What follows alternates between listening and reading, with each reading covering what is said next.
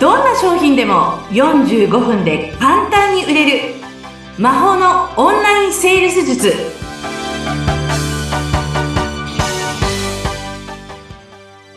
こんにちはセールスコンサルタントの高水生ですよろしくお願いしますよろしくお願いします。お相手役の相本幸子です。高水さん、楽しみにしてました。よろしくお願いします。私も楽しみにしてましたよろしくお願いしますありがとうございます。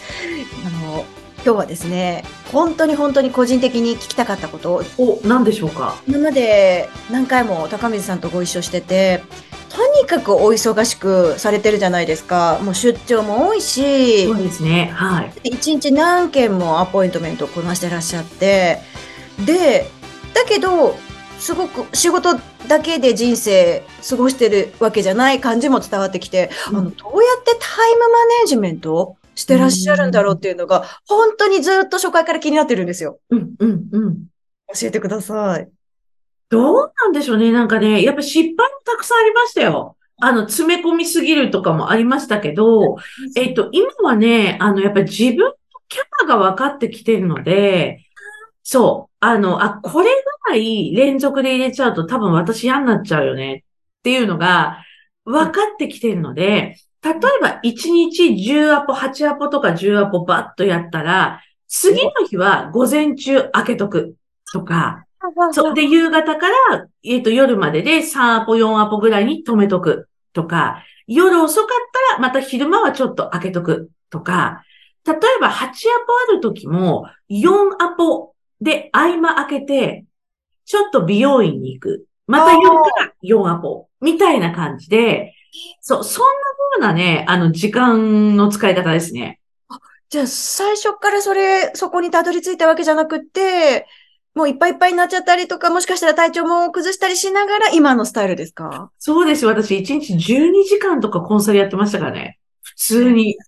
信じられない。それ、鼻血出そうですね。鼻血出ます。でもね、なんか昔から外に出るのがやっぱ好きなんですよ。外の太陽を浴びるのが好きで。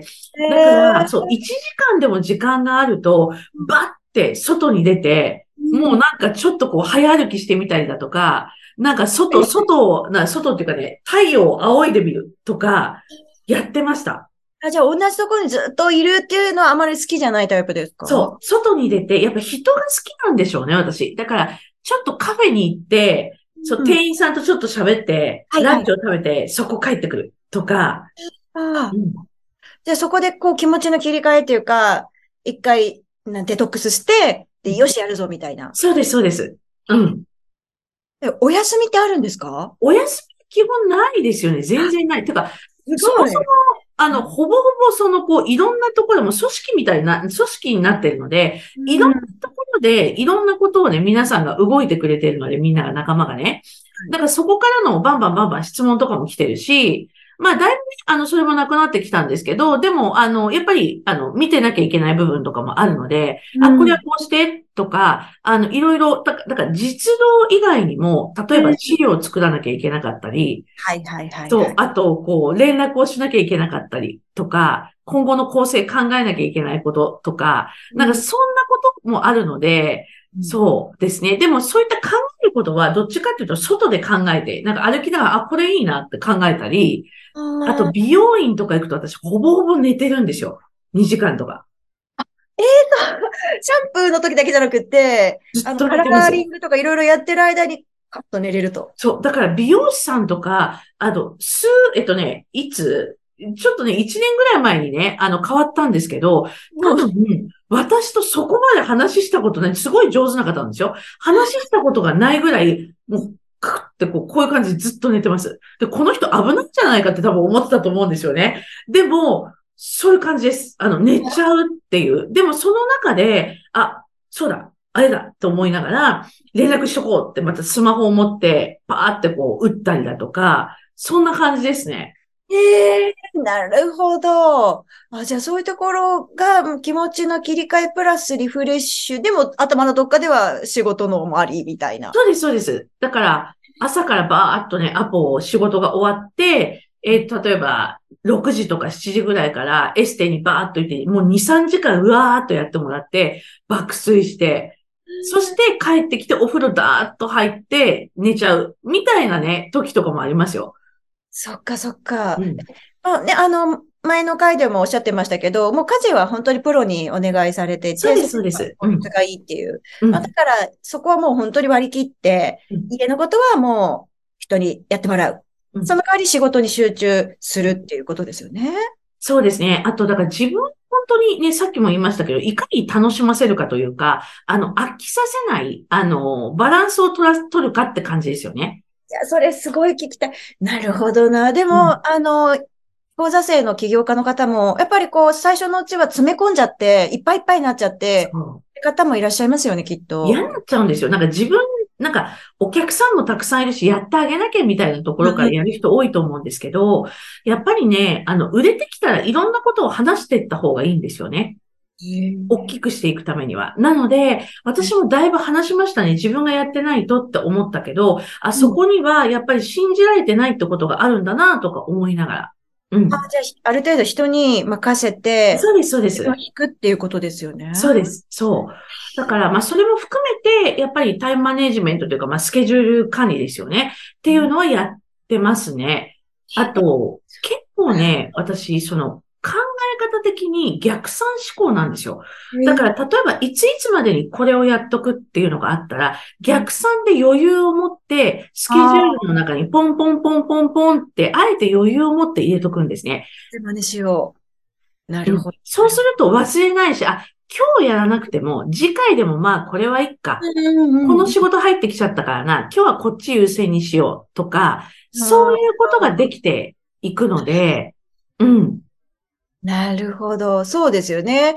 ギリギリにやってたらもうそこでやるしかないけど、早めにある程度ね、取り組んでれば、あ、まあ今日は大丈夫っていう、大丈夫っていう判断ができますもんね。そうなんです。そう。でも、それをなんかやっぱ判断するために、えっ、と、定期的に今優先すべきことってなんだろうって、やることをダーッと書き出して、あ、これちょっと大事だよなって、あとパニックってきそうな時は書き出して、あ、これいついつまでだから、あ、これちょっと最優先だなっていうこととかを、ちゃんと自分の頭の中に叩き込んでおきますね。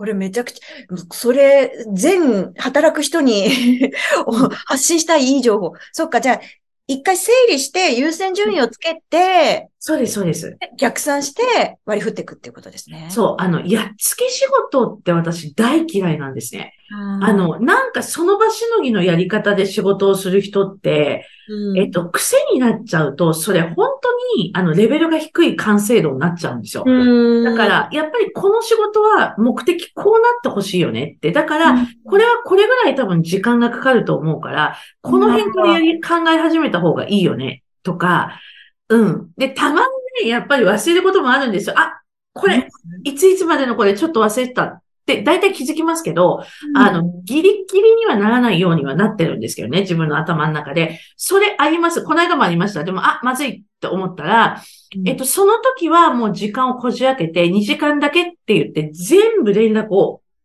クローズにします。して。うん、もう連絡しないでって言って、ちょっと連絡取れないよって、もう各方面に連絡をして、2時間すっごい集中をして、パッと終わらせて OK ですっていう形にして、もうバッと出ていくっていう感じですね。はあ。うんいや、だからもう自分のその許容量とか、キャパとか、仕事のペースとか、体調とか、全部把握されてますよね。そうですね。だから、えっと、詰めすぎたら翌日はこうんう。うん。っていうふうにバランス取っていかないと、人ってね、そんなできないです。いやー、そうですよね。私なんて本当、もう立て続けに仕事が入っちゃう時とか、もう夜、ヘトヘト、夜っていうか夕方もヘトヘト、もうこんなんじゃし仕事のクオリティ落ちちゃうなっていう心配が出るぐらいの。あります。うんでも、それって、一個、もう一個ちょっと言うと、言うとしたら、うんこういうことある人多いんです。多いかなと思うのが、うんうんノーって言えてますか？言われた時にごめんなさい。ちょっとこの日厳しいので、こっちに変えていただくのどうですかって。これね、私も最初の頃できなかったんですよ。へ OK ーです、OK です、OK ですって。うんなんかね、自分がそんなこと言っていいのかとか、いろいろあったんです。合わせちゃう。それそれね、ノーと言えない日本人。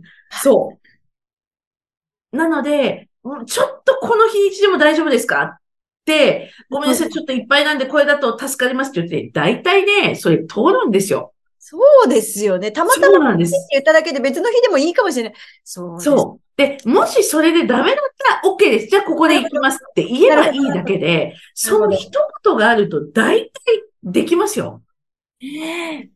ありがとうございます。いやいやいや、なんか、でもね、私もそうだったんですよ。なんかこう、あ、ダメな人って思われたくないみたいなのありました。そうできなくはないじゃないですか、その日。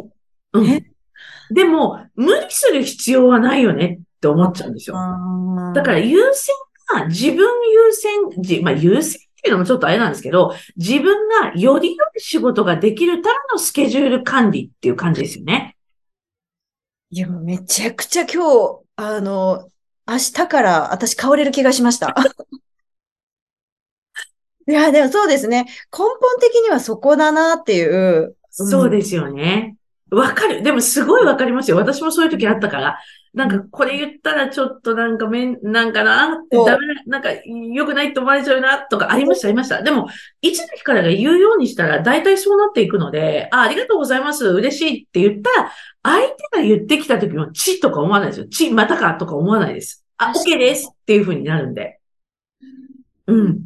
いや、もう、そういうタイミング、今日はターニングポイントだなっていうぐらい、ハッとしました。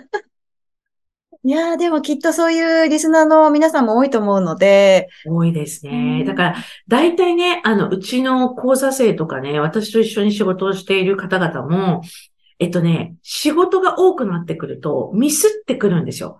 例えば日程とか時間とか、ちょっと間違いが出てくるんです。で、その時に、あ、これキャパオーバーしてるんだなと思うんですね。で、その時に、えっと、彼女、彼らに、えっと、スケジュール管理ちょっと見直してくださいって言って、うん、それあなたができる範囲ですかっていうのと、時間の詰め込み方が多分できてないんですよ。